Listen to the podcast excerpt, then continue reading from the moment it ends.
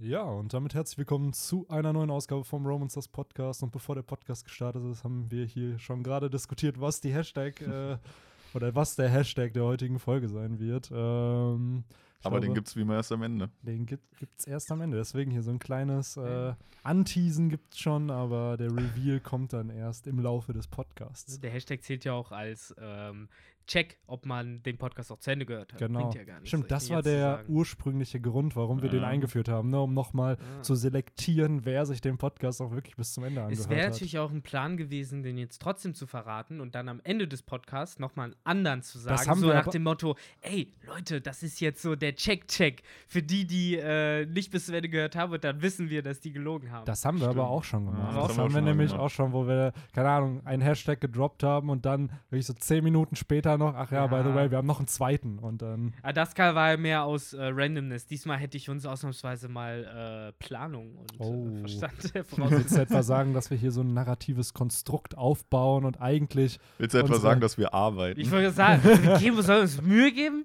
Ich weiß ja nicht. Das waren die Early Days von den ersten 100 Folgen, aber mittlerweile ist es. Letzte So. Woche hatten wir Jubiläum, ne? 150. Ne, genau, Was? 150. Folge. Stimmt. Und nächste Woche ist dann äh, mehr oder weniger das offizielle Zweijährige. Jo, am 23. Februar 2018 ist nämlich die erste Folge vom Podcast Mhm. released worden. Äh, und dann sind wir auch schon bei zwei Jahren, das fancy ist, weil äh, ja, es ist halt gefühlt immer wieder Freitag. Und dann Mhm. nehmen wir halt auf und äh, Das Heute wirklich wieder so, ne? freitags. auch. heute ist es genau wieder. Wir sind Ja. back to the roots zum Freitag zurückgekehrt. Heute auch an einem schönen Day, dem Valentinstag, den wir wahrscheinlich Ja, alle drei nicht Total feiern. Romantisch. Nicht so Ja. richtig, nee. Nee, wir nerden eher ab über so ein One Piece-Kapitel, was Ja. released wurde. Und Sehr wo wir schön. uns auch freuen, dass jetzt inoffiziell wieder eine Übersetzung am Freitag schon am Start ist. Äh, auch wenn man den Official Release supporten soll, definitiv. Aber es ist doch immer schön, das Kapitel schon am Freitag zu Mein, lesen. ganz ehrlich, jeder One Piece-Fan, der kann doch nicht so lange warten. Ja, Also, denke ich Safe mir auch. nicht. So, ich meine, ihr habt das Kapitel dann ansonsten auch heute trotzdem schon gelesen und dann sitzt ihr da und fragt euch, was soll ich jetzt über dieses Kapitel denken? Wo sind Benny, Henry und Victor, wenn man sie braucht? So. Ja, und die Sache ist, muss ich auch sagen, ich lese es ja am Sonntag trotzdem nochmal. Ja. Also Ja, den klar. Official Release durch diese Wiz-App liest man ja dann trotzdem noch. Und alleine, schon, alleine schon wegen der spannenden Cover-Story, damit man weiß, was da Absolut. abgeht. Die ja anscheinend, wie Victor eben erwähnt hat, nicht übersetzt wird. Ne? Es ist schon äh, länger leider. Ja, sehr, sehr tragisch. Und ich muss auch sagen, ich habe fast eine Träne hier äh, vergossen, Ja. als ich das erfahren habe, weil es ist gerade so spannend in dieser Cover-Story. Das ist Ja. unfassbar. Äh, Wohin läuft er? Wir, wir wissen es nicht. Ja, ich glaube, die anderen wurden doch jetzt im letzten Chapter abgeknutscht, Capone und Vito. Und ich glaube, Gotti hat keinen Bock, dass ihm dasselbe Ah. passiert. Stimmt. So, und äh, Der haut einfach ab. der haut ab. Und sucht nach Lola. Und ja, Lola oder ich glaube, er ist eher Chiffon, oder? Ach, Chiffon, Äh, stimmt. Also Lola ist, die Suche nach Lola ist der overarching Plot Ja. von diesem, von dieser Cover-Story, aber aktuell äh, scheint es nicht wirklich brauchbare Tipps zu geben, dass die Gute da irgendwo ist. Und wie schon, keine Ahnung, ganz am Anfang von dieser Cover-Story erwähnt, das letzte Mal, wo Lola gesehen wurde, war ja Water 7, wo sie mit diesen, ich glaube, Kiwi und keine Ahnung, wie die zweite Mhm, hieß, von der mhm, Frankie Family. ja, da. die beiden äh, Mm. Frauen da. Genau. Ich frage Ähm. mich die ganze Zeit, was der da an seinem linken Arm hat. Da. Hm. Was soll das sein? Ja, so ein komischer Haken, so, so ein Keil, ne? Ja. Was ganz komisches. Es sieht Oh. aber auch irgendwie nicht so fest aus am Arm und selbst wenn, was soll das für Nutzen haben? Hm, hat er das immer in seinem Design? Das kann ich so gar nicht sagen. Meinst Ja, du die das Waffe jetzt? nee, nee, Nee, das, was auf der Arm. anderen Schulter ist. Ach so. Von dir gesehen rechter Arm Ja. so gesehen, aber es ist der linke. I don't know. Perspektive. I don't know. Man Das könnte jetzt irgendwie ganz Live weird. Research natürlich betreiben. Äh, ob das, ich weiß es nicht. Sagt es uns in den Comments. Ja. Äh, sieht der normalerweise so aus oder nicht? Der gute was glaubt ihr, was Gotti. ist das? Der gute Gotti. Ich bin auf jeden Fall gespannt. Ja, das äh, Kapitel natürlich passend zum Valentinstag sehr romantisch. Ne? Also Absolut. lebendig Ja. gekocht. Äh, ist natürlich ein super Titel. Ja, aber man muss ja auch sagen, äh, das heiße Gericht von, von Oden, ne, diesem äh, gedämpften oder gekochten Fleisch, Gemüse, sowas, das hat ja auch, sag ich mal, was Heimeliges. Das kann man ja auch mit seinem Schatz zu zweit Ja. so über einem Topf. Die Japaner Ja. machen das ja gerne. Den Äh, Ragout. Oden hat es ja auch vor, vor einem oder über einem Leichnam sich da schon mal sein Oden gekocht. Also, So schließt sich der Kreis, ne? ja. Ich habe heute auch die Szene noch mal geschaut, wo Oden zum ersten Mal genamedroppt wurde. Das war ja auch im Zou-Arc, wo dann Kinemon, Raizo und äh, Kanjuro über ihn erzählt haben und dass er lebendig gekocht wurde und so. Aber wenn man diese Szene halt jetzt sieht, merkt man doch, wie, wie wichtig das ja auch für diese Charakter war. Weil lange Zeit habe ich gedacht, dass die gar kein Teil davon waren, als Das Oden wurde echt gekocht schon mal wurde. gesagt, dass Ja, der, ja. also eigentlich wusste man schon die ganze Zeit, wie er stirbt. Man oder? wusste, Ja. dass er lebendig gekocht wurde. Das ist dann halt immer dieses, er, er wurde boiled alive. Das Mhm. wurde dann halt Mhm. immer gesagt. Aber dass zum Beispiel Kinemon und die ganzen anderen Retainer mit dabei waren, das habe ich Das wusste man nicht. wusste man nicht. Und ich muss sagen, das kam mir auch dann erst letzte Woche, als oder vor zwei Wochen, als das Kapitel rauskam, dass die da alle gefangen genommen wurden, äh, in den Sinn, dass die halt mit dabei waren, als Oden da halt gestorben ist. Und eigentlich sollen sie ja auch in dem äh, in dem Öl da braten, aber der gute Oden ist ein Ehrenmann, der seine Nakamas beschützt, so wie es halt manche andere Charaktere in diesem Universum tun. Hm. Ach, Also was One Piece angeht, hast du echt ein fotografisches äh, Gedächtnis, Benny. Das ist sowas, was habe ich schon längst vergessen, dass das mal gedroppt wurde. Hatten wir das nicht sogar mal beim Feiern? Gut, da haben wir, glaube ich, ein bisschen getrunken. Und dann meinte ich auch so, ja, ey, frag mich, egal welches Ereignis Ja, von One ja, Piece, ja, ich sag dir plus minus fünf Stimmt, Kapitel, wo ja, das ja. passiert. Und du so, ja, äh, wann wollte Jimbei das erste Mal der Strohhutbande beitreten? Und dann drop ich's und du so, ja, du bist einfach nur verrückt. Oh Mann, ey. Also wenn ihr irgendwelche Fragen habt, Benny weiß sofort die Antwort eigentlich. Es war denn das Kapitel, in dem äh, man äh, Gunfords Rückblick auf Skypiea gesehen hat, wo, wo gezeigt wurde, wie er von Edel entthront wurde? Das war, ist jetzt die Frage, dass ich kann es gerade kontextmäßig nicht zuordnen. War das bevor Ruffy gegen ihn gekämpft hat oder danach? Wenn er vor ihm gekämpft hat, dann war es wahrscheinlich irgendwas mit 260 bis 270, wenn er nach ihm ge gekämpft hat, weil der Kampf zwischen Ruffy und Enel begann, glaube ich, so um Ja. 280, 270. Dann war es danach. Aber ich glaube, es ist vorher passiert, weil Das dann dieser, ich gan nicht. dieser ganze Hass auf Enel Hm. aufgebraucht. Und ich glaube, Ruffy hat davon eh nichts erfahren, weil der hat ja auf Skype ja mehr oder minder diesen Plot mit äh, Sanji und Ja, Lissop ja, erst genau. gehabt. Und dann Mhm. war der lange Zeit in der Schlange. So, und dann, Stimmt, alleine. Und, genau, alleine. Und dann kam er zu Arche Maxim, wo dann Nami auch war. Da hat er Nami gerettet und dann kam der Kampf zwischen Enel kam und schon der Kampf, der auch nicht lang war. Nee, und dann genau, fiel er runter.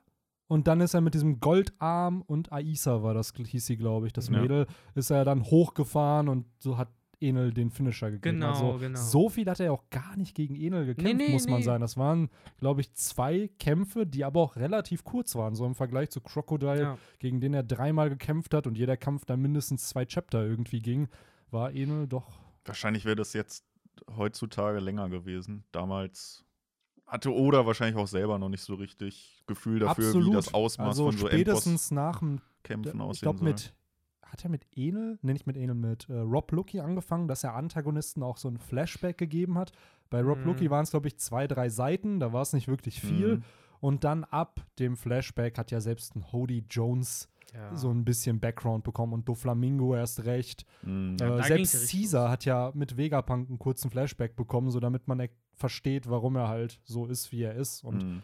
Seit den Kaisern kriegen die ja alle schon ihre Ja, eigenen dass man den. Hintergrund von denen zumindest Genau. kennt und nachvollziehen kann. Ne? Ja, wobei, damit hat er ja eigentlich auch schon äh, ganz am Anfang angefangen. Ich meine, bei Captain Morgan hat man ja auch die Story erfahren, wie der Stimmt. zum ruchlosen äh, Marineoffizier wurde. Bei Captain Black hat Captain man Black, viel erfahren. Da fand ich es mega cool. Da hat man so ein bisschen schon von Oda auch dieses ganze, das ist eine Worldbuilding so. gesehen, denn Captain Black hat oder Jacko hat ja einen Marinesoldaten Mhm. hypnotisiert und das war einfach Captain Morgan, der hypnotisiert. Genau. Und der wurde dann zum Captain, weil er ja vermeintlich Captain Black gefangen genommen hat oder ihn getötet hat. So, und daraufhin äh, hat der richtige Kuro aber halt seinen sein Kiefer gebrochen. Und der ist der Grund, warum Captain Morgan halt diesen. Metallkiefer mit Mhm. Möwe da draufsteht. Na, und bei Don Creek weiß man ja auch zum Beispiel, der dann danach kam, äh, was bei ihm ging und Ja, was genau. seine Story so ein bisschen Aber war. da war es immer so dieses, es wurde einfach durch Sprechblasen erklärt Ja. und wenig durch, wir haben dann ihn in seiner Zeit gesehen, wo er ja, dann nee, auf der das Grand stimmt. Du hast halt so, ich weiß, ich habe das ja alles eh nur im Anime gesehen Mhm. und da hast du halt so die eine Folge gehabt, wo du dann so ein paar Flashbacks gesehen Mhm. hast, wie äh, hier Falkenauge seine Schiffe zerlegt hat und sowas und du warst halt so, alright. So, wo ich mich hier bis heute eigentlich auch immer noch frage, ist, was der Falkenauge eigentlich dazu bewegt, diese Piratenflotte einfach auszulösen. Ja, das hat er, glaube ich, auch in dem Chapter gesagt. Es war einfach Faulheit. Ihm war halt einfach, also nicht Faulheit, sondern Langeweile. Ihm war halt einfach langweilig und deswegen hat er einen Abstecher ins East Blue gemacht. So, Aber ist er schon ein ziemlicher Wichser? Ja, eh, natürlich. So, es ist So. halt auch ein Pirat. Das darf man halt nicht unterschätzen, auch wenn er ein Fan-Favorite-Character ist. Ne, in dem Moment war er eigentlich in Shishibukai, so eigentlich nicht. Er ist eigentlich nur seinen Pflichten nachgegangen. Ja, theoretisch ja. absolut, Ja, absolut. Aber ja, sonst hätte er halt äh, Zorro nicht, nicht getroffen. Und das muss ich sagen, fand ich von Oda auch ein sehr, sehr cooles Stilmittel, weil Zorro war gerade im East Blue mit Ruffy gemeinsam wohl die stärksten Charaktere da in diesem, äh, in diesem kleinen Blue. Und dass er dann wirklich ihm schon seinen letzten Gegner präsentiert Mhm. und dann Mhm. nochmal beweist, was es überhaupt bedeutet, auf so einem Level wie Falkenauge zu sein. Ähm, ziemlich cool. Also, Aber ja, das war jetzt so ein bisschen neuer Abstecher in den East Blue auch zurück. Mit East Benny, Blue. dem laufenden One Piece Enzyklopädion. ähm, Wer mehr wissen will, der sollte das äh, aktuelle Video von vom guten Benny von, von unserem Kanal gucken. Ach stimmt, da ist ja was released worden. Ja. Danke, dass du Wupp, wupp. sagst. ansonsten Meine Eigenwerbung stinkt, aber hier, das passt einfach gerade. So schön.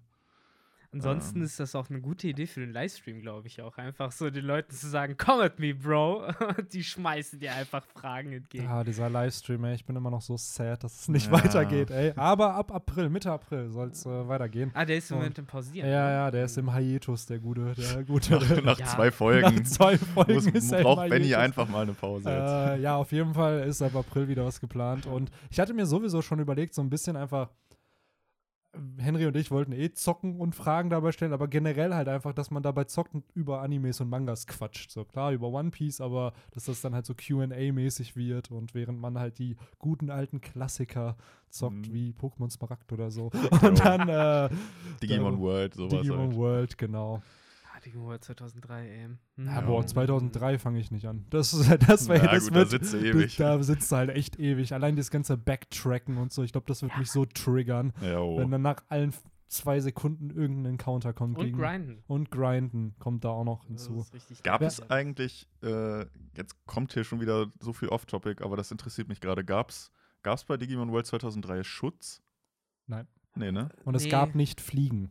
Ja, Also ja. es gab das halt diese, bewusst, diese Digi-Armor-Eier, man konnte die Abkürzung, aber selbst da waren ja mega viele Encounter. Ja, genau. Aber das ist halt wieder, du, ich meine, du hast die Random Encounter und in Anführungszeichen nerven die. Gleichzeitig musst du in dem Spiel eigentlich eh so viel grinden, dass die Random Encounter fast schon notwendig sind, um dich am Leveln zu halten. Ich kann mir gut Mhm. vorstellen, dass sie damals dieses Spiel gemacht haben und dann gesehen haben, so, ah, okay, das sind so die Zahlen, die Werte, die wir so haben und okay, die kriegen nicht genug XP, äh, wenn die einfach nur überall durchlaufen. So, okay, dann macht die Random Encounter-Rate einfach dreimal so hoch. Wenn die dann von A nach B laufen, müssen die fünfmal kämpfen und dann leveln die schon von alleine. Ja, die Sache ist, das Äh. fände ich auch alles nicht schlimm, wenn es eine Möglichkeit von Fast Travel gäbe, dass du Ja. halt einfach fliegen kannst. So von, wenn du an den Locations warst und keine Ahnung, wenn du dann den zweiten oder dritten Sektor besuchst, dass du dann halt einfach die Möglichkeit hast, ey, wenn du ein, keine Ahnung, Flug-Digimon in deiner Party hast, dann kannst du halt die anderen Orte auch Aber einfach jetzt wieder stell dir Ja, vor, wenn genau. du fliegen könntest, dann würdest, wärst du irgendwann unterlevelt, weil du dann die Random Encounter nicht mehr hättest. Ja, du aber das bist du gehen. ja bei Final Fantasy und ähnlichen Spielen ja manchmal auch. Und weil das da, war da, vielleicht der, der, ich, ich sag nicht, dass das gut ist, aber vielleicht war das so diese Genius-Idee Ja, von Entwicklern, dass sie gedacht haben, wir wollen nicht so wie Final Fantasy VII sein. Weil, wenn ich ehrlich bin, so das Spiel ist eigentlich relativ kurz, wenn es Backtracking nicht geben Ja. würde. Und es wird halt sehr in die Länge gezogen, dadurch, dass du halt voll auf zwischen A nach B reisen musst. Allein acht laue Karte Ja, mit dem fucking Ja. Gelmon. So. Und es ist halt einfach dann nur lang, weil du wieder von wirklich dem Ende von Punkt A bis zum anderen Ende der, des Sektors wieder rennen musst, einfach Mhm. nur weil du nicht fliegen kannst. Alles und das voller zieht's- Random Encounter. Genau, und alles voller Random Natürlich. Encounter.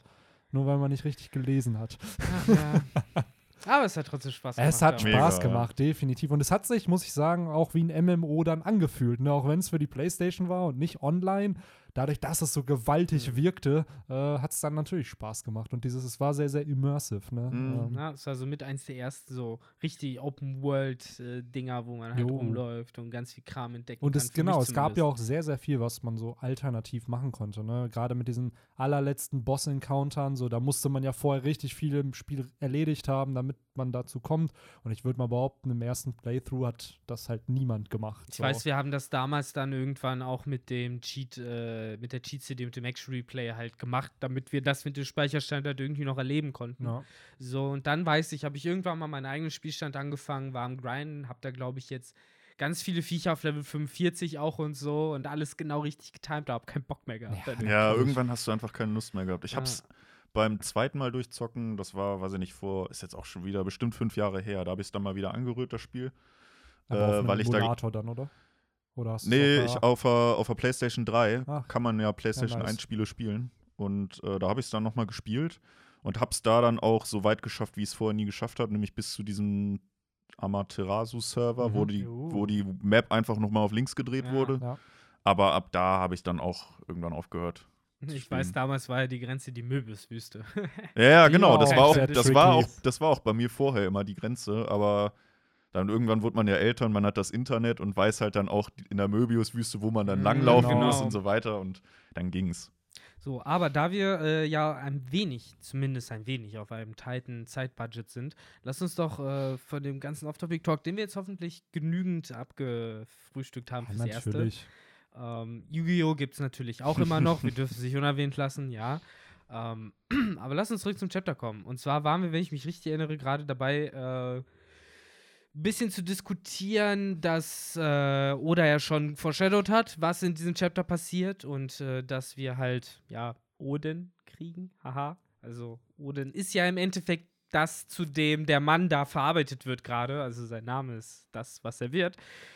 Ähm, anyway, und wie eben Benny auch schon erwähnt hat, mich hat es auch überrascht, dass alle Scabbards ebenfalls gekocht werden sollten. Ich habe auch irgendwie gedacht, das ist so eine private Veranstaltung, auch um ehrlich zu sein. Ich äh, bin davon ausgegangen, ich meine, die Chapter, die jetzt davor gekommen sind, hätten mich halt schon drauf einstellen können, aber ich bin davon ausgegangen, dass äh, Odin zu beliebt noch gewesen ist, als dass Soroshi damit davongekommen wäre, ihn halt offen zu kochen und dass es halt als zu unmenschlich anerkannt wird. Aber wie wir halt in dem Chapter sehen, äh, Menschen lassen sich anscheinend mega easy manipulieren und das hat, äh, wie lange? Das waren jetzt zwei, drei Jahre? Fünf Jahre. Fünf Jahre, ne? Wo er Genau. getanzt hat. Fünf Jahre, wo er getanzt hat und äh, die Leute, weiß ich nicht, wollen halt jetzt einfach nur noch zusehen, wie er da äh, auf offener Mhm. Straße gekocht wird. Die sind richtig heiß drauf. Wo ich mich halt so auch in der Retrospektive überlege, so ohne Scheiß, man, so selbst der allernervigste, stinkendste, äh, weiß ich nicht, äh, Dude, der in der Ein Einkaufspassage in der Stadt rumsteht und mich tagtäglich auf meinem Weg zur Arbeit nerven würde,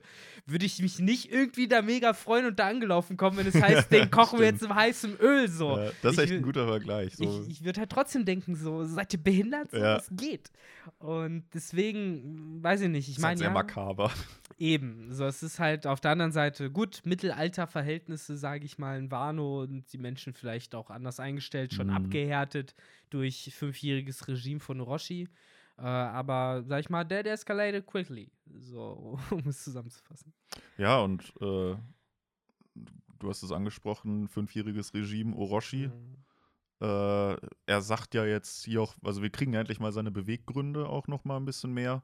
Und er sagt ja hier auch, ja, wortwörtlich, dass er sich halt einen feuchten Kehricht Mhm. äh, um die Bewohner schert und im Gegenteil er sich eigentlich an all denen rächen will, was halt seiner Family passiert ist oder was die denen angetan haben, die Bewohner von Wano, auch wenn es nicht die sind, die jetzt halt da leben. Im Endeffekt ist es Sasuke-Style.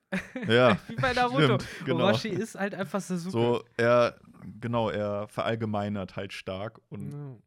sagt halt so, ja, ihr müsst jetzt gerade stehen für das, was die vergangenen Wano-People Mhm. meiner Family angetan haben. Aber es passt wirklich gut. Und da haben wir die Oma und den Dude so mehr oder weniger als äh, Madara und Mhm. Obito, die halt so noch dazugekommen sind und Stimmt. ihn verarschen wollen und so. Äh, ja, Ja, ne? ihr macht das gerade so casual, ne? Aber was ist, wenn da äh, vielleicht doch ein bisschen Inspiration von anderen Storylines auch gekommen ist? Weil ich meine, es es passt ist ja, ja, schon sehr, sehr Village, ne? thematisch. Und ich finde, in diesem Chapter sieht man noch Oden, der auch ein bisschen Empathie zeigt für Orochi. Also zumindest sein Blick, wo er dann so merkt, ja, okay, der hat schon recht, dem wurde halt Leid angetan für was, was er wahrscheinlich nichts kann. Und der ist halt dann Aber er Ja. versucht jetzt halt Gleiches mit Gleichen. ja, genau, das Ja. ist halt, dass Orochis Machenschaften absolut falsch sind, definitiv, und eigentlich keine Redemption jetzt verdient. Aber ein Oden ist ja schon ein Mensch gewesen, der sich für andere einsetzt und ja versucht, Leuten zu helfen und deren Leben zu verbessern. Und wenn er vielleicht vorher davon gewusst hätte, beziehungsweise wenn vielleicht Orochi damals nicht an seine Family geraten wäre und vielleicht doch eher zu Oden, hätte sich dieser Plot vielleicht nicht entwickelt, weil äh, Oden ihn dann eventuell bekehrt hätte, beziehungsweise ihn in eine andere Richtung manipuliert hätte. Maybe. Wer weiß, ne? Weil davor haben wir ihn ja kennengelernt als, sag ich mal, ein bisschen schmierig, Ja, genau. aber harmlos. Harmlos. Und dann traf er auf diese, wie hieß sie? Ich vergesse den Namen. Die Oma. Die Oma. Oma, genau, und den Opa. Schamil, den Opa, genau. Chamisenspieler, genau. Und kann ja sogar sein, also aktuell sind ja die familiären Verhältnisse da noch nicht so wirklich bekannt, dass das vielleicht die Geschwister von Orochis Großvater waren. Mhm. So, weil vom Alter her wird es, glaube ich, passen. Die sind ja beide schon ein bisschen älter und er sagt ja selber so, ja, mein Großvater, bla, bla, bla. Mhm. also von seinem Großvater dann entsprechend die, die Geschwister, vielleicht die Kinder von seinem Großvater kann halt auch sein. Ähm, und äh, ja, also ich, ich finde das, was Orochi hier halt tut, sehr grausam, denn anscheinend ist ihm Wano halt absolut egal, wie Henry schon gesagt hat. Und ich, ich frage mich halt, äh, warum er dann trotzdem herrschen will. Also warum er halt, so will er dann der, äh, ja, der Anführer eines Landes sein, das halt komplett zerstört wird, was halt komplett verfällt. Mm, Ja, du meinst, warum schickt er nicht einfach irgendwie Kaidos Mannschaft los und die zerstören einfach die komplette Insel? Ja, ich bin, äh, mich erinnert das so ein bisschen an Daenerys oder äh, da wurde, ich weiß nicht, welcher Charakter es zu ihr sagt, aber er fragt sie halt so, ja, willst du halt auch nur die Queen of the Ashes werden? So. Varys oder nicht? Varys. Ich hab's nie gesehen, aber Varys war einer von denen, die in den letzten Folgen gegrillt wurden, ja, glaube ich. Ja, das wollte ich gar nicht. Ich glaube, das ist schon vorher passiert. Also Ah, ich glaube, okay. das ist auch schon, weil dieses Queen of the Ashes kommt mir jetzt irgendwie in den Kopf. Mhm. Ähm, und da denke ich mir halt auch so, im Endeffekt ist Orochi genau das. Er ist halt der König von einem Land, was gerade verfällt einfach oder was, wir haben ja in der Gegenwart gesehen, was draus geworden ist. Und mich wundert es halt einfach, dass, dass dem das dann so egal ist, weil er ist ja auch ein Einwohner des Landes. Und klar, man ist grausam ihm gegenüber, aber dass da Ja, ich meine, du siehst ja, du hast ja gerade angesprochen, wir wissen ja, wie es jetzt später aussieht und äh, das Land gibt es immer noch. Und äh, Orochi selbst hat das Beste aus der Situation für sich auch daraus gemacht. Ich glaube, dass äh, er mittlerweile nicht mehr danach operiert, was ihm eben seine äh, Verwandten da gesagt haben, sondern dass er ab einem bestimmten Zeitpunkt von ihnen losgelöst agiert. Das merken wir allein schon daran, dass wir wissen, dass die beiden tot sind. Das heißt, Ja. sie können ihn auch nicht mehr manipulieren.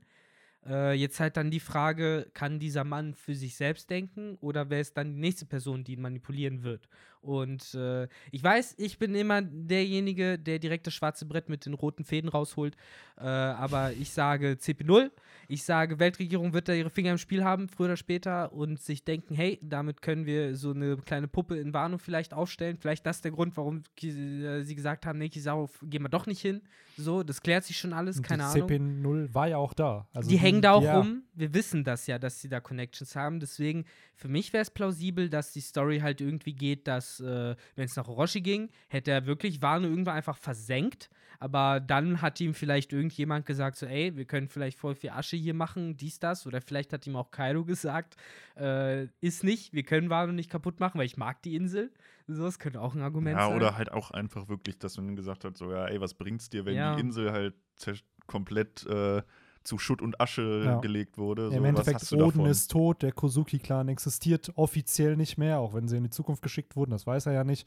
Ähm, Ja, aber ich legt glaub, den halt- Groll bei. Ich so. glaube halt Ja. aber, dass wir uns da insofern einig sind, als das, was auch immer ihm da gesagt wurde, es wurde ihm gesagt. Er ist Mhm. nicht von selbst dann Genau, darauf gekommen. genau. Ja. So, hey, ich zerstöre es nicht, sondern schlage Profit draus. So, ich glaube, er wurde von irgendwem, von irgendeiner Partei dahin geführt und ist jetzt halt die Marionette. So wie er im Endeffekt gerade für seine äh, Verwandten da die Marionette Ja. ist. Wobei man natürlich auch, auch da ja schon in diesem, zu dem Zeitpunkt ist er ja dann fünf Jahre schon an der Macht. Hm. Und äh, so gesehen, da hat er ja dann noch diese Motivgründe von wegen, ja, ich will das Land richtig leiden sehen und Mhm. im Grunde genommen zerstören. Äh, was heißt im Grunde genommen? Ich glaube, er sagt richtig, wirklich destroyed. Ähm, Und selbst da ist es ja dann am Ende praktisch so, wie es jetzt auch ist, dass es halt diese Fabriken rund um die Blumenhauptstadt gibt. Denen scheint es ja nach wie vor gut zu gehen. Äh, also selbst da muss wahrscheinlich schon irgendwie so ein Kaido gesagt haben, äh, Junge, Ja. übertreib mal nicht. Eben. So, ich meine, wir sehen es ja auch dann daran, es gibt ja auch heute noch eine High Society im Flower Capital. Mhm. Es gibt eine Art funktionierende Gesellschaft, die muss es aus einem Grund geben, so. Und Mhm. ich glaube halt, dass äh, irgendwann eben dieser Plan von ich zerstöre Wano gewichen ist einem, ich äh, beute Wano jetzt so viel aus, wie ich kann, Ja. mit Hilfe von X und Kaido und wer, wer auch immer dann noch seine Finger im Halt im Spiel hat. was für mich Oda auch nochmal sehr gut hinbekommen hat, jetzt durch diese, durch diesen Flashback im Flashback, äh, durch die Beweggründe, die dann nochmal ein bisschen tiefer ergründet wurden, ist auch nochmal, dass man, ja, auch wenn, wenn äh, Orochi ja eigentlich ein, eine Marionette ist und an sich ziemlich hirnlos irgendwo, wird für mich seine Bösartig, also ich sag wirklich Bösartigkeit nochmal extrem untermauert durch diesen Flashback, alleine durch diese Szene, wo wir diese Leute sehen, die halt da wirklich ge, äh, ja, gefesselt wurden und da irgendwie in dem Kämmerlein da hinten irgendwie ja, praktisch, die wurden ja gekidnappt. Und äh, ich muss, musste da wirklich auch so ein bisschen an so ein KZ halt einfach denken. An so, Ja. an, weiß ich nicht, die Juden, Mhm. die halt verschleppt wurden. So, da wurden halt einfach Leute gekidnappt zum Spaß für, für äh, Kaido oder da- dass er die halt verkaufen kann oder halt einfach äh, töten kann. So, das, ja, also und das, das fand halt ich schon ziemlich nur- grausam. Weil er halt selber damals halt verfolgt wurde für Taten, die, für die er nichts konnte. Also dieses Gleiche mit Gleichem dann zu Mhm. ja, bestrafen, zeigt, wie du schon gesagt hast, einfach seine Bösartigkeit. Weil Genau. wir haben viele andere Charaktere in dem Universum, die halt auch Grausames erlebt haben und dann aber trotzdem so, ich würde mal sogar behaupten, ihre Menschlichkeit einfach behalten haben. Und so ein Orochi hat gerade durch solche Taten bewiesen, so dass er ja, Ja, Ja. klar. Wobei man auch jedem argumentieren kann, ne, wie viel davon ist eben der Wille dieser Ja. Alten, die ihm das ja auch alles, ihn immer weiter pushen, kann ich mir vorstellen. So, ich glaube, wenn er sagt, so, ich will halt sehen, wie das alles zerstört wird und wie das alles vernichtet wird, ich glaube, das sind halt auch nicht seine Worte. So, das ist das, im Endeffekt die Ansprache, die die Oma in der Hütte gehalten hat, Ja. als es gestürmt Mhm. hat. Äh, so, das, das hat er auch nur übernommen, weil ich glaube halt, der hat so einen kleinen Willen, so, ja, böse ist er, aber ich glaube, dass, äh, wenn er halt niemanden hat, dann ist er auch zu nichts in der Lage. So, ich kann mir auch vorstellen, dass er dann auch zu so einer äh, größeren Bö Bo- Bösartigkeit gar nicht in der Lage gewesen wäre, sich das auszudenken, in Anführungszeichen. Ihm wurde so die, die Saat der Finsternis eingefallen. Ja, wahrscheinlich. So, davor wäre das Schlimmste, was der Mann gemacht hätte, vielleicht, weiß ich nicht, einen Vogel zu ertränken. So, aber ja jetzt äh, vernichtet er halt eine ganze er wirkt Nation. halt schon wie, sein Fe wie ein Feigling einfach. Und genau. hat halt, ähnlich wie Doflamingo auch, halt Hilfe bekommen. Damals bei Doflamingo war es Treble, der ihm ja die Pistole und die Teufelsfrucht gegeben hat. Nur ein Doflamingo war halt deutlich, deutlich smarter und hat halt mehr aus Ja. dem gemacht. Aber da er sagst du was. So, Weil der hat ist, halt- ja, ja, hat, hat halt entsprechend äh, anscheinend mehr Intelligenz, mehr Talent auch einfach in dem, was er tut. Und Mhm. hatte halt auch Königshaki. So. Und das ist halt, man, man kann sagen, was man will, aber die Charakter, die halt Königshaki in One Piece haben, sind halt oft Charakter, die halt eben auch andere Menschen einfach anziehen, dass die halt eben sich denen anschließen und ähnliches. Und ein Doflamingo hat das halt in einem Alter von, keine Ahnung, zehn Jahren waren es oder so, hat er halt sein Königshaki aktiviert gehabt. Und, ja, und äh, das ist ja das Faszinierende. Eigentlich alles, was Kaido macht, äh, was äh, Orochi macht, meine ich, würdest du Don Flamingo ohne Probleme zutrauen. absolut. So, aber bei Don Flamingo würdest du sagen, ja klar, der Dude hat sich das beim Kacken selber ausgedacht, so.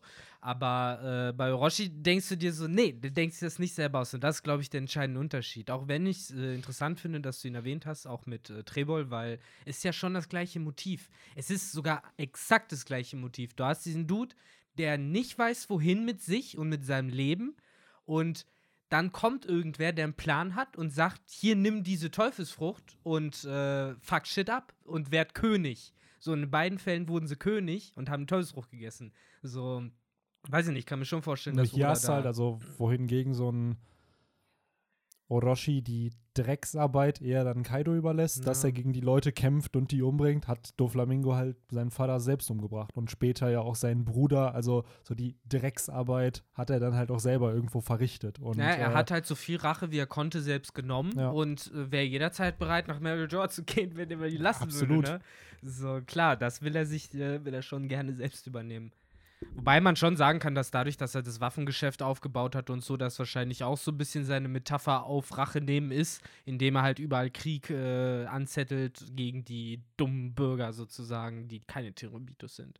Weil im Endeffekt, Don Flamingo hat es ja am einfachsten so. Er hasst einfach alles, was sich bewegt. Weil entweder ist es ein Terrobito und hat ihn ausgesto ausgestoßen oder es ist kein Terrobito und damit halt lowly scum, so nach dem Motto. Naja.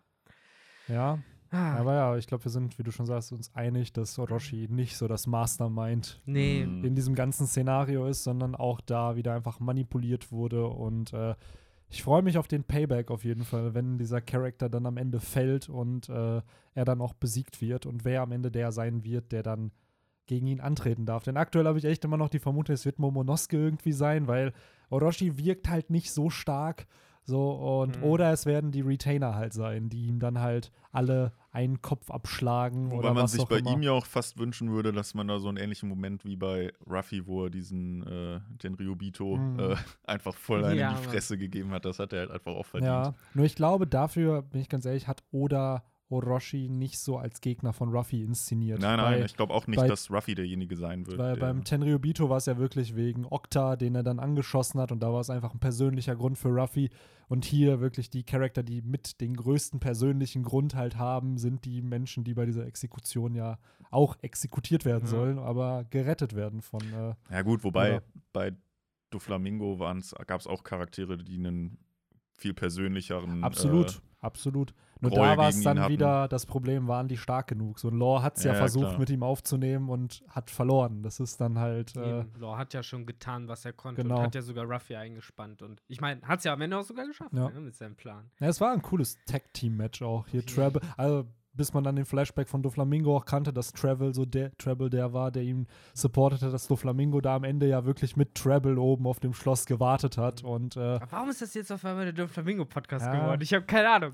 ja, so ein So, bisschen die Parallelen sind ja schon da. Ne, Ja, klar. Deswegen ähm, ist, glaube ich, ganz gut zu erwähnen. Was ich hier aber auch ziemlich cool finde, bevor wir zu dem ähm, nochmal kurz zu diesem Entführungsthema da kommen, was Henry eben erwähnt hatte. Wir bekommen nämlich die Szene zu sehen von dem, von vor zwei Chaptern, als äh, Oden getanzt hat. Da hat man ja Kaido oben um das Schloss auch äh, fliegen sehen. Und da haben wir schon vermutet, die haben safe da miteinander geredet. Und hier sehen wir halt auch diese Szene, wo Kaido da oben ist und sich sogar zu einem Menschen zurückverwandelt und gegen Oden da schon zum ersten Mal kämpft. Ähm, und das fand ich halt schon ziemlich cool, dass da also Oda sein klassisches Stilmittel wieder nutzt, uns einfach Infos vorenthält. Er zeichnet es, man kann es vermuten, dass da was passiert ist und dann kommt es zwei, drei Chapter oder hunderte von Chaptern später entsprechend raus. Und äh, genau, dass da so ein bisschen die Transition halt auch entsteht, dass wir da erfahren, warum Oden diese ganzen Jahre über eigentlich getanzt hat. Ne? Henry hat es vorher erwähnt, Menschen wurden entführt und äh, sollen von Kaido da teilweise verkauft werden, äh, wahrscheinlich auch versklavt werden und Oden konnte durch seinen Tanz entsprechend Menschen retten, die halt entführt wurden. Und jede Woche anscheinend 100 Menschen, weil er jede Woche einmal getanzt hat um dieselbe Zeit.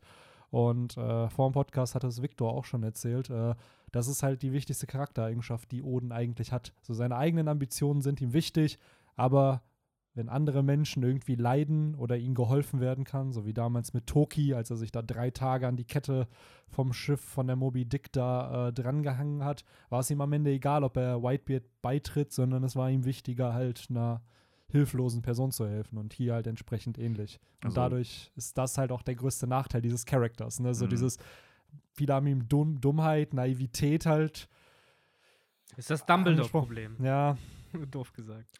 Aber dann ja, ist ja eigentlich so gesehen der Plan, um, also Orochi will ja das Land zerstören, indem er halt praktisch jede Woche 100 Leute verschleppt, kidnappt, killt. Und so wollte er dann scheinbar das Land in den Abgrund treiben. So verstehe ich das jetzt. Weil ansonsten ergibt sich für mich keinen Sinn, warum man jetzt immer 100 Leute kidnappen sollte. Ehrlich gesagt. Oder habt ihr da irgendwie. Ja, Menschenhandel halt, ne? Dass halt so ein Kaido die halt verkauft und Geld dafür bekommt. Das wäre so das. Aber es ist halt dann auch wieder die Frage, wie sieht's äh, auf, äh, auf Kaidos Sparkassenkonto aus? Also Ja. es, äh, braucht der Money? Wobei, hat er sich nicht. Schuldet er Big Mom nicht noch irgendwas? Hat er sich nicht von der Geld geliehen? Oder Ja, wird Big, das. Big äh, Mom gibt es ja eh noch einen großen Gefallen. Ja, ja, genau. Das ist. Äh, Aber Ich kann mir gut vorstellen, dass jemand wie Kaido, ich meine, irgendwo muss er ja seine Funds herbekommen und äh, sowas wie Sklavenhandel oder eben auch Waffenhandel, weil es werden ja nicht nur äh, Menschen, sondern auch Waffen an ihn abgegeben. Das ist halt, glaube ich, mehr oder weniger das Schutzgeld, was Orochi an Kaido zahlt, damit Kaido halt in Wano bleibt und äh, entsprechend halt auch Orochi, äh, Oden und so im Zaum hält, ne? Weil ohne Kaido könnte Orochi äh, Wano auch nicht halten gegen Nee. Oden. Hm. So, sie sagen ja nur, er würde verlieren, wenn äh, eben beide gegen ihn kämpfen würden. So, und das wäre halt wirklich zu viel für äh, Odin. ja. Deswegen haben wir halt diese Situation und äh, ich glaube einfach, für Orochi ist es leicht, dieses Schutzgeld zu zahlen, weil er die Menschen eben so wenig wertschätzt. So. Deswegen sagt er auch, mach mit denen, was du willst, mir ist es scheißegal. So. Äh, ich kann dir auch 300 geben, so nach dem Motto, hört sich das halt fast schon an. Und äh, ich kann mir eh auch einfach sehr gut vorstellen, ich meine, wir sehen es ja eher in dem Chapter, dieses ganze Getanze und dass damit irgendwelche Kid diese Kidnappings verhindert wurden. Ich glaube, das ist eher als ein Stück weit so eine Farce, weil hat trotzdem diese fünf Jahre gelitten. Es wurden ja immer mehr Fabriken aufgebaut und Ja. immer mehr Arbeiter eingezogen.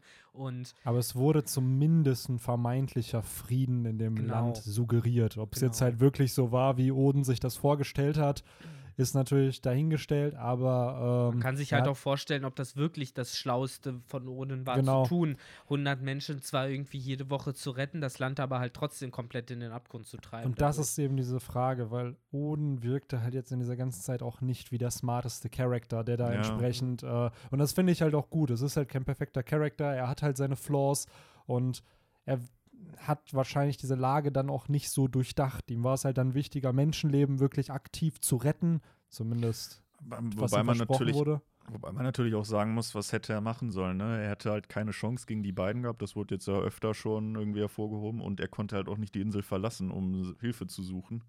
Ja, das wird jetzt in dem Chapter gesagt, aber ich weiß nicht, ob das halt ein Bluff ist von Kaido und äh, Orochi, denn in dem Chapter, wo sie gegen Kaido gekämpft haben, sagt Kaido doch, ey, hättest du uns vorher angegriffen, dann hätten, wäre es anders verlaufen, weil wir nicht unsere Armeen aufgebaut haben. Also glaube ich schon, dass es der smarteste Move wäre, er kommt nach Wano zurück und legt sich sofort mit denen halt an. Nur dass es halt dann, das wird Opfer bringen. So Menschen werden wahrscheinlich auch sterben, so teilweise dann auch Verbündete von, von Oden. Ich glaube, das war es ihm dann einfach nicht Mhm. wert. So, und wenn es die Möglichkeit gibt, zumindest auch da diese Frage, dass man ihm überhaupt, dass man Orochi und Kaido überhaupt vertraut in dem, in so einer Situation, ähm, dass er sich sagt, ey, ich verliere meinen Ruf und dafür rette ich Leben Ja. ist, glaube ich, die easy Solution, weil gerade Oden vom Charakter her passt es halt einfach. Aber gleichzeitig, ja, es ist an sich schon fraglich, wie er hier handelt, aber ich finde, es passt zum Charakter. Also Oden ist halt eben jemand, der alles aufgibt, um anderen eben zu helfen und das kann eben auch gegen ihn verwendet Ja, werden. klar. Und das nutzen halt eben seine Gegner, weil sie das halt erkannt haben. Und er ist halt nicht ein Mann, der seine Prinzipien dann über Bord wirft. Also Hm. Hm. ist dann halt auch die Frage, weil also er ist halt in einer verzwickten Situation, ne? Und entsprechend richtig falsch kann man halt nicht wissen, außer man hätte es in dem Moment dann wahrscheinlich getan und dann hätte sich die Handlung in eine andere Richtung entwickelt. Also Ja, natürlich. Also, so. hm. Ja, ich bin mal gespannt, wie das dann. Also scheinbar werden wir ja noch ein Chapter bekommen in, mit dem Flashback. Ja, good old days, als man noch dachte, es wird noch ein Chapter im Flashback werden. Und ja, ich bin mal gespannt, wie das Ganze dann ja aufgelöst wird, weil äh, augenscheinlich passt es Orochi natürlich nicht, dass äh, die, die anderen einfach ja, getragen werden von Mhm. Oden und nicht im in diesem Topf sind, sondern praktisch da drüber stehen. Äh, Vielleicht wollen wir da vorher noch an, anfangen, weil es beginnt ja eigentlich dieses ganze eine Stunde aushalten da in diesem Ja. Öl, äh, weil Oden sagt, er muss noch weiterleben. Er braucht noch eine Chance. Und das ist halt so fraglich, warum muss der Mann am Leben bleiben? Also da kamen ja auch Mhm. wieder direkt diese Gedanken mit One Piece, Joy Boy, Grenzen von Wano öffnen, ich warte auf jemanden, so es muss Ja, jemand ne? kommen. Und äh, weil ich glaube, Oden geht es gar nicht wirklich um ihn selber, so als Person, dass er existieren muss, sondern es geht darum, dass dieses, dass das, was da auf, auf Love Tale gefunden wurde, halt erfüllt werden muss. Und dafür muss Oden da sein, weil er eben Pornoglyphe lesen kann, weil er die Geschichte kennt, weil er diese Person anweisen kann, die kommen soll. Vielleicht weiß er, also so hart es jetzt klingt, vielleicht wusste er auch von Roger, dass Roger ein Kind zeugen will, aka Ace, und dass er so lange am Leben bleiben muss, bis Ace nach Wano kommt. Und by the way, Ace war auch in Wano. Das darf man halt auch nicht vergessen. So, es wird direkt am Anfang des Arcs von Tama erwähnt, dass Ace da hingekommen ist. Ja, tatsächlich. Und, ähm, Aber zu spät leider. Zu spät, natürlich, genau. Ja. Und auch wahrscheinlich nicht mit der Intention, oh, ich werde, äh, weil da, da war er, glaube ich, noch in den, bei den Spade-Piraten. Also da hatte er seine eigene Bande noch. Und Aber dann was- ist er ja. Was hätte er Ace sagen sollen? Also, Die Sache ist, Victor und ich haben ja getheorized, dass, oder beziehungsweise Roger hat ja gesagt, er wird ein Kind zeugen und sein Kind wird das One Piece finden. Und weil er ja zu früh da war. So, Shirahoshi war noch nicht geboren. Und äh, unsere Vermutung war halt, dass Ace eigentlich der Chosen One war, der Anakin Skywalker des One Piece-Universums. Und dass Anakin, genau. Genau, dass Ace eigentlich äh, das One Piece finden sollte, beziehungsweise er wäre halt, äh, naja. und du glaubst, ist- Oden hätte sich ihm dann angeschlossen? ja, ich glaube, finden, dass oder? Oden ihm geholfen hätte, weil wer hat ihm noch geholfen? Whitebeard. Wer war der einzige andere Pirat, der das One Piece hätte finden können? Whitebeard. Whitebeard. Mit wem hat Roger vorher geredet, bevor er verstorben ist? Mit Whitebeard so. Und im Endeffekt, wer hat ihn aufgenommen, so auf sein Schiff? Und wem war es egal, dass es halt, dass Roger sein, sein Vater war? Und gleichzeitig wollte ja Whitebeard Ace zum König der Piraten machen. Das ist ja auf Mhm. Marineford auch revealed worden. Also, Das ist mir jetzt tatsächlich dann doch ein bisschen zu weit hergeholt, dass er deshalb weiterleben möchte, weil er glaubt, dass ein Kind von Roger äh, nach Wano kommt, was ja auch Ja, nicht also ganz einfach das ist, ist. natürlich jetzt getheorized, dass es das ist, weil wir wissen, dass Roger Ace angeblich zum, zum König der Piraten machen wollte, weil er ja in diesem Flashback auch sagt, mein Kind wird's. Und auch Whitebeard wollte Ace zum König der Piraten machen. Ob er jetzt auf Ace hier wartet oder auf diese Person, die das One Piece finden soll, das muss ja nicht Ace sein. Ja. Aber ich glaube schon, dass diese Aussage von Oden hier was mit, mit Love Tale zu tun hat. Man muss ja eben sagen, dass spätestens nach der Reise Odin ja weiß, er ist der Einzige, der den Kram, das war nochmal, verstehen kann Genau. und so und auch schreiben kann. er weiß ja nicht, dass O'Hara existiert. Oder vielleicht Genau. weiß er es, dass, also durch seine Reise hat er es herausgefunden. Aber prinzipiell sieht er sich gerade ja auch in der Rolle so, okay, ich bin der Einzige, der das, was auch immer da ist, entziffern kann und der halt sagen kann, was da abgeht. Ich meine, die Ströte haben halt Nico Robin dafür, ne? Aber er ist halt im Endeffekt der Nico Robin der Gold Roger-Generation Genau. gewesen und soweit er weiß, ist er der Einzige. Deswegen ist es, sagt er, glaube ich, er muss überleben, bis halt diese Piraten, dieses Piratenzeitalter angefangen hat, von dem Gold Roger erzählt hat. So, Ja. Ich glaube halt, dass er wirklich an diesen Traum glaubt und deswegen denkt, so wie Krokus, der halt auf Reverse Island rumhängt, oder Rayleigh, der auf dem Sabaody-Archipel rumhängt und halt wartet, dass die richtigen Leute halt kommen, wie so ein Gatekeeper. Ja, So ist halt, glaube ich, Odin vielleicht auch als Gatekeeper für Wano gedacht gewesen ursprünglich. es wird ja impliziert, dass diese offenen Grenzen von Wano sein müssen, damit, damit sich das, was da auf Love Tale ist, eben realisieren kann oder damit es halt ja, seinen Zweck erfüllt. Und er hat ja auch erst nachdem er nach Wano zurückgekehrt, beziehungsweise nachdem er Love Tale erreicht hat, sich gesagt, ich muss, dei- ich muss Shogun werden, ich muss die Grenzen öffnen. Also Mhm. hat das, was da ist, ihn, hat seine Meinung halt verändert. Und äh, ja, ich kann mir nur vorstellen, dass es halt damit zusammenhängt, weil so, also klar, Odin ist sein Leben wichtig, aber ich glaube, der wäre halt auch bereit zu sterben, wenn es sein müsste. Nur er weiß halt, dass es langfristig für die Welt halt jetzt nicht korrekt wäre, wenn er sterben Mhm. würde, weil entsprechend noch was Größeres, was halt wichtiger als er selber ist, entsprechend Mhm. halt erfüllt werden muss. Aber es ist halt auch reine Spekulation. Kann sein, dass damit natürlich auch was ganz anderes gemeint ist und am Ende äh, der gute Oden einfach keinen Bock hat zu sterben und sich sagt, ja, nee, ja. nee, das, das glaube ich nicht. Also das wird schon äh, keine egoistischen Gründe gehabt haben. Ähm, ja, ich fand es jetzt einfach nur ein bisschen sehr spekulativ zu Mhm. sagen, genau auf diese eine Person wartet. Nee, ja. nee, genau. Auf Ace muss es natürlich nicht sein. Aber wir fanden es bei dem Flashback, wo man das letzte Mal die Roger-Piraten gesehen hat, wo auch Roger seine Bande aufgelöst hat und Oden nach Wano zurückgekehrt ist. Es gab einfach zu viele halt Indizien, die dafür sprachen, dass Ace eben der Auserwählte wäre. Und das fände ich halt so cool, weil am Ende stirbt er. So am Ende zeigt uns Oda ja den Mittelfinger damit, so es gibt keinen Auserwählten. So es ist halt, auch wenn jemand Pläne hat, die gehen nicht immer auf. So und alle Mhm. wollten Ace zum König der Piraten machen, es hat nicht funktioniert. So, Ja, am weil Ende Ace es ja selber nicht wollte. Genau. Ace wollte ja Whitebeard zum König der Piraten machen. Das war ja So, das tolle. Aber das finde ich halt cool. Es ist halt gutes Storytelling. Es zeigt halt, dass äh, nur weil man einen Plan als Autor hat oder vielleicht für einen Charakter sich was vornimmt, es nicht gleich heißen muss, dass dieser Charakter genau dieses Ziel auch erreichen Ja. muss. Und äh, ja, am Ende ist es halt irgendein random Kid aus dem Windmühlendorf, was äh, die Gungumfrucht gefressen hat und entsprechend hier nach Wano kommt. Und das finde ich halt auch so schön, weil ähm, Roger ist nicht nach Wano gekommen, um Oden hier zu helfen, weil gestorben. Whitebeard, der wahrscheinlich nichts von diesen Ereignissen hier wusste, ist nicht gekommen, um seinem Dude zu helfen, um seinem Bro zu helfen. Und am Ende wird es halt wirklich diese random Piratenbande sein, die halt schon auf vielen anderen Inseln Wunder vollbracht hat, die nach Wano kommt, Außenstehende sind und eigentlich dann beweisen, ey, man kann halt auch Außenstehenden vertrauen und nicht Ja. nur weil sie halt Unbekannte sind, heißt das ja nicht, dass sie nicht die besten Intentionen für euch haben und euch das Beste wünschen. Also auch cool, was hier dann am Ende realisiert wird, wenn wir mal in 40, 50 Chaptern dazu kommen, dass, äh, dass gegen Kaido gekämpft wird. Oh ja, wenn es endlich mal passiert. Ach Ja. ja. Ähm, paar Sachen, die ich noch kurz erwähnen wollte. Äh, ich glaube, wir haben zunächst äh, über das ganze Kapitel gesprochen, aber noch gar nicht so richtig überhaupt äh, beschrieben, was passiert. Ja. Weil was passiert ist, Odin und all seine Leute sollen da äh, verbrannt werden in dem Öl, aber dann sagt äh, Odin halt, wie wir gerade festgestellt haben, so, äh, nee, ich muss überleben und nicht nur ich, meine Freunde auch.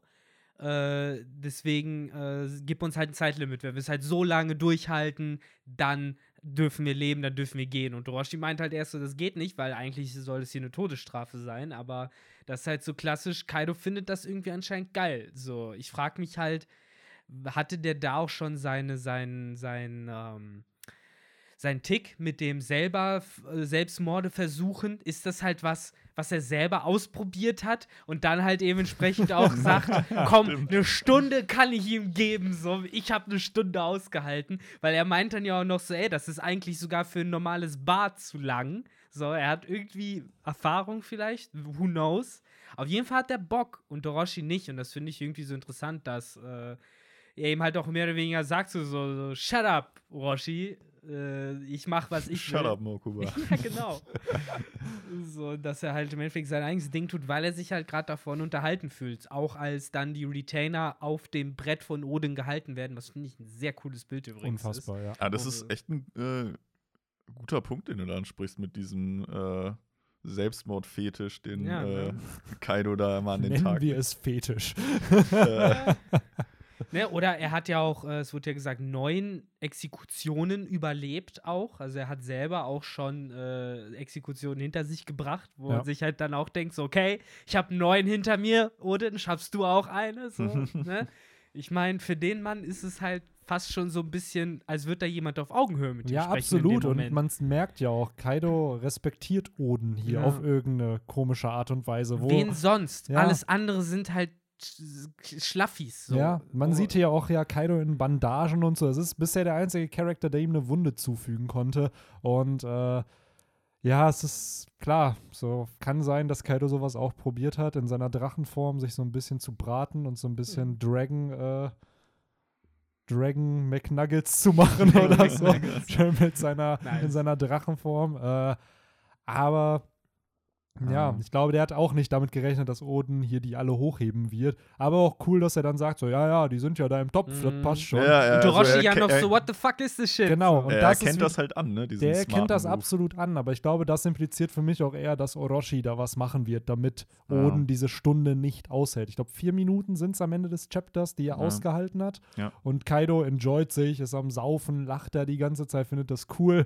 So, aber Orochi gefällt das Ganze nicht, weil eigentlich will er ja nicht, dass, dass Oden das schafft, weil ich glaube, diese Aktion sorgt eben auch wieder dafür, dass Oden den Respekt vor diesen ganzen Menschen da, die da zuschauen, halt bekommt. Denn am Ende schützt er ja seine ganzen Verbündeten vor, vor dem Tod eigentlich. Und äh, das ist ja so ein bisschen auch, ja, das, was halt ein Herrscher tut, ne? So der Hm. sich selber in Leid bringt, um halt eben sein Volk zu beschützen. Und Das, äh, das spricht ja dann auch äh, später noch äh, die Ninja-Tusse an. genau, Die- Den Namen habe ich gerade vergessen. Aber bevor wir dazu kommen, äh, wollte ich noch sagen, ich glaube halt auch nicht, dass, dass äh, Oden letztendlich daran stirbt, an, die, an dieser Brühe, dass er da Mhm. verbrüht oder verbrennt. Je nachdem, wir sehen es ja an diesem anderen Dude, der da reinfällt, der dann ja wirklich da ja, Instant, brennend ja. rausläuft und dann ja halt verbrennt.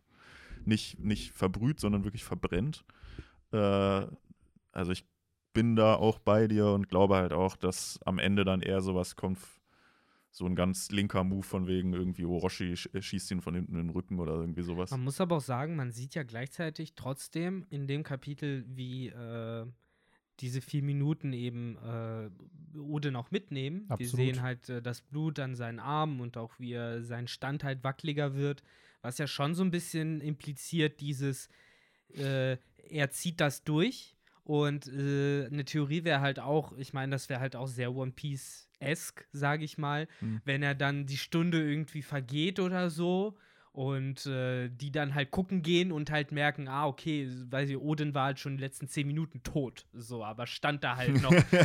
Wie Whitebeard halt. Absolut. Der halt Was- im Stehen als echter fucking Mann gestorben ist. Oder man bringt halt, das wäre dann Yu-Gi-Oh!-esk, äh, 59 Minuten hält er durch und dann so Joey Wheeler-Style stirbt er dann doch. Das ist ja mega dumm, das stimmt. Oh, das ist so eine dumme Folge. Ich habe das ja bei, bei Abridged noch mal jetzt gesehen, ne?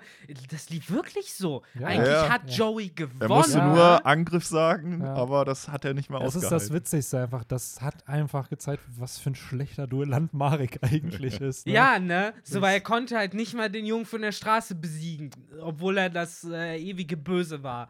Stimmt, ja. Es ist tatsächlich so, als wenn man gesehen hätte, wie Freezer fast von, äh, weiß ich nicht, äh, äh, Bulma oder so gekillt Geil, worden dass du es gerade ansprichst. Nämlich kurz bevor ihr da wart, äh, hat, wurde ein neues Video released. Ich weiß nicht, kennt ihr diesen Kanal, der so Statistiken over Time zeigt? Ja. Wie zum Beispiel diese, die erfolgreichsten Handys von 1990 bis 2019. Dann Mhm. kommen da einfach nur so Immer so Striche, Balken, die so und die immer- verändern sich ja, dann halt einfach mit ja. Zahlen. Und das ist unfassbar interessant, das zu beobachten. Ja. Und jetzt ein Kanal hat das mit den Power Levels in Dragon Ball ab Folge 1 bis zur aktuellsten Folge von Dragon Ball Super gemacht. So. Und es fängt halt, wie schon gesagt, mit Power Levels von so 50, 60 an. Und wirklich nach Dragon, nach diesem Freezer-Arc sind es halt mehrere Millionen. Gibt es da überhaupt noch welche? Ich Jetzt nach mittlerweile Freezer ist- es doch Ja, irrelevant also es gibt gewesen. Schon Power bei Levels. Cell Es gibt, es sind, es gibt immer Power Levels, die genannt. Ich glaube auch in Data Books und so wurde das auch immer genannt. Aber es ist so spannend, wirklich in Dragon Ball. Goku gegen Piccolo in seiner jungen Form, die haben da irgendwie 320 als Stärke. Mhm. Dann kommt Raditz mit 1500 und jeder kennt den Meme, it's over 9000 Over 9000. gegen Vegeta. Ich habe auch neulich noch mal den äh, Clip gesehen, wo Son Goku äh, gegen äh, auf Ginyu trifft Mhm. und dann seine Kaioken raushaut. Und das ist halt ein 8-Minuten-Clip, wo du im Endeffekt hier den roten Cheese und Ginyu hast, die die ganze Zeit stehen und mit dieser geilen deutschen Synchro auch so. ist es sind 13.000, 14.000, ich krieg mich nicht ein, 15.000. Was ist das denn hier für ein Kram? 17.000. So, die gehen halt die ganze Ja. Zeit so mit so Und geilen das- Worten. Hatten die nicht immer so, so komische eingläserige Brillen auf? Ja, die das so waren die ja. gescannt haben? Scouter. Scou- Die Scouter. Scouter. Und Genau. Die sind dann doch wahrscheinlich auch immer so, wir haben auch irgendwann einen Kurzschluss Ja, wahrscheinlich ja, bekommen, genau. Ne? Deswegen hat Nappa die doch, da, ich glaube Nappa, nee, Vegeta war es, der es dann abgenommen hat Ja, und ja. meinte, das kann nicht stimmen. Das war doch beim over Over 9000. Ach so, das ja, war sogar- das war stimmt, sogar bei Over das 9000. Daher und, wahrscheinlich auch im ähm, Kopf. Bei uns in Deutschland übrigens mit der Spongebob-Stimme Ja, gesprochen. ja. Aber der, der sagt das gar nicht so, wie man das im Kopf hat, ne? In ich habe das immer so im Kopf, dass der das, 8000 Im. Dor, genau, im ich habe das immer so im 8000. Kopf, dass der sagt irgendwie, it's over 9000, aber der sagt das gar nicht so lang gezogen, ne? Ich weiß es gar nicht mehr. Ja, Ich glaube, es ist einfach nur so, so, So, oh, it's, it's over over 9000. 9000. Ja, genau, ja, so irgendwie. Und dann krsch, geht's kaputt.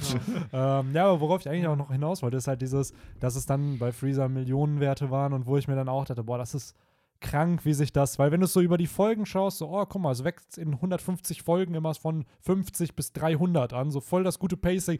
Und dann auf einmal ab Dragon Ball Z nimmt das so Dimensionen ein, wo du einfach nur Goku wirklich von so 10.000 bis 150.000 so innerhalb von 20 Folgen so wachsen siehst und die Charakter alle ihre Position die ganze Zeit Mhm. switchen. Und für 15 Folgen war sogar Piccolo der stärkste Mann im ganzen Universum. Zumindest von Charakteren, die man da kannte.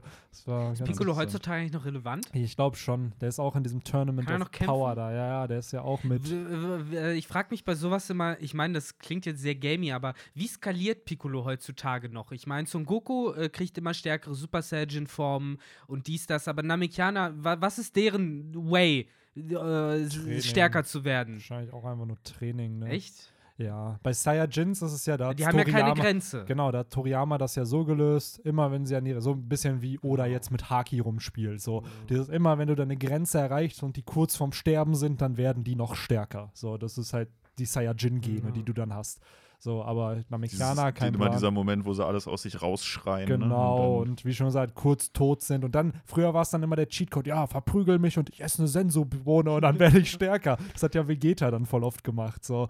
Aber ja, ich bin, glaube ich, auch nicht so der größte Dragon Nee, Ball-Experte. auch so nicht. von früher, klar, aber so die ganzen, die ganzen Insights, so wie jetzt bei One Piece, sind da leider, leider nicht vorhanden. ja, bei mir Ja. sowieso nicht. Das haben wir ja schon im äh, Off-Topic-Podcast. Ja.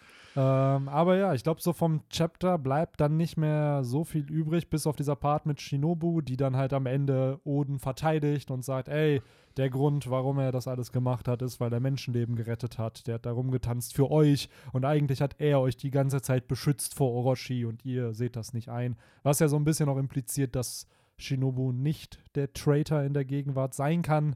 Ja. So, ähm, Ja, generell halt niemand, den wir hier gesehen haben, verhält sich halt so oder wird uns auch nur irgendwie mit einem Grund äh, geliefert, äh, dass er sein könnte, weil die äh, Scabbards verdanken Odin allen, alle ihr Leben so Ja. und haben keinen Grund, äh, irgendeinen Deal mit Orochi einzugehen oder mit Kaido einzugehen. Und das gleiche gilt ja für Shinobu, die, nachdem sie schon freigelassen wurde, ich meine, ich habe letztes beim letzten Chapter Talk meine äh, Bedenken bereits geäußert, äh, darum, wie das gelaufen ist, aber hier sehen wir es halt nochmal, was auch immer da abläuft. Shinobu scheint jetzt echt nicht irgendwie mega böse drauf zu sein und so, sondern äh, sagt halt wirklich das, was ihr auf dem Herzen ist. Und das ist halt so, ey, ihr tut Odin Unrecht. Und ich glaube ihr das an der Stelle und nehme mir das halt auch ab. Insofern, ja. Keine Ahnung, wie das noch alles äh, sich in den nächsten Chaptern äh, zeigen wird, gerade in den Gegenwartschaptern Ja. mit den äh, Verrätern, ob es dann immer noch einen gibt und wer vor allen Dingen auch hier in der Vergangenheit ja der Verräter war, der Kaido damals noch gesagt hat, dass sie angreifen. Und ob es Ähm, vielleicht wirklich ja. diese alte Oma einfach war, die sich, die, die Maybe. die, die äh, das Schloss von Oden infiltriert hat, weil sie konnte sich in Momonosuke verwandeln. Das heißt, sie muss ihn schon mal berührt haben. Ähm, aber ja, ich bin auch Ja. gespannt, wer der Traitor ist und wie es dann nächste Woche zu Ende geht, weil ich habe das Gefühl, Odens Tod wird dem von Roger und Whitebeard sehr, sehr ähnlich sein und mit einer der Tode sein, der halt die meiste, ja, die meiste Veränderung in Charaktern halt auslösen wird, weil Den größten Impact. den größten Impact haben will, Mhm. weil Rogers Tod hat das Piratenzeitalter gestartet, Whitebeards Tod hat im Endeffekt das zweite Piratenzeitalter gestartet, so Mhm. und Odins Tod hat vielleicht sogar sozusagen diesen Weg dazu gestartet, dass am Ende das, was auf Love Tale ist, wirklich realisiert werden kann, dadurch, dass sie die Grenzen von Wano öffnen. Denn anscheinend hat Oden diesen Wunsch ja vor seinem Tod nochmal geäußert und an seine Retainer weitergegeben. Das ist sein also, Ding, ne? Gold Roger sagt äh, hier One Piece, äh, Gold Roger, äh, Whitebeard sagt One Piece ist real und jetzt kommt Oden nochmal an mit äh, öffnet die Grenzen. Ja. Vielleicht sagt er auch nochmal was zu One Piece, wer Ja, weiß. ich kann mir nämlich Ja. vorstellen, dass da auch noch mal was Relevantes zum Endgame einfach kommen wird. Und vielleicht hält er kurz vor seinem Tod auch noch mal eine Rede oder so. Also irgendwas muss ja kommen. Und gleichzeitig, ähm, wie am Anfang schon gesagt, Momo muss ja irgendwie diesen Tod noch mitbekommen, weil er kriegt's mit. Und es ist ja nicht dadurch, dass er da. Ah, wobei. ah, Sie sind ja am Ende in dem Schloss auch noch, ne? Mit Hiyori Da und werden Das sie dann Schloss wird ja das wird und so, verbrannt. Eventuell ist ja das der Grund, warum er diese Zeit nicht aushält. Weil irgendwie müssen die Retainer ja da noch hinkommen. Die sind ja Mhm. jetzt gerade noch, ich glaube, das ist die Hauptstadt, wo sie jetzt gerade sind, ne? Und die müssen ja dann noch zum Schloss kommen und da sieht man ja dann noch mal, dass Ashura und äh, Denjiro gegen Kaido irgendwie Ja. kämpfen. Also gibt es auf jeden Fall noch Plot, der passieren muss. Und ich glaube auch ganz ehrlich, nächstes Chapter ist das Flashback, ne, ist der Flashback noch nicht vorbei. Ja, da, Kann gut sein. Also, da möchte man sich eigentlich nicht mehr so drauf festlegen. Nee. Ne? So, nächstes Chapter. Ich glaube, zwölf Chapter sind es mittlerweile und es wird immer länger. So, ich frage Wahrscheinlich mich. zwei Bände oder so dann. ne? Ja, ja, das wird, also ich glaube, der längste One Piece Band hat mittlerweile zwölf Chapter so Krass. gehabt. Ich Also, dachte sechs oder so. nee, nee. Also der erste hatte, glaube ich, acht oder neun, weil das Hm. erste Chapter ja auch länger war. Aber im Durchschnitt sind es, glaube ich, zwischen neun und zwölf. Ah, okay. So, das sind so. Geht ja noch. Aber ich glaube, das war's eigentlich auch soweit, äh, was, was hier so passiert in dem Chapter. Es ist eigentlich nicht viel. Es gab so vier Major Points, über die wir quatschen Ja. wollten. Ich glaube, das haben wir alles erwähnt. Ähm, Aber so als Endwort nochmal äh, zu, zur Einschätzung jetzt.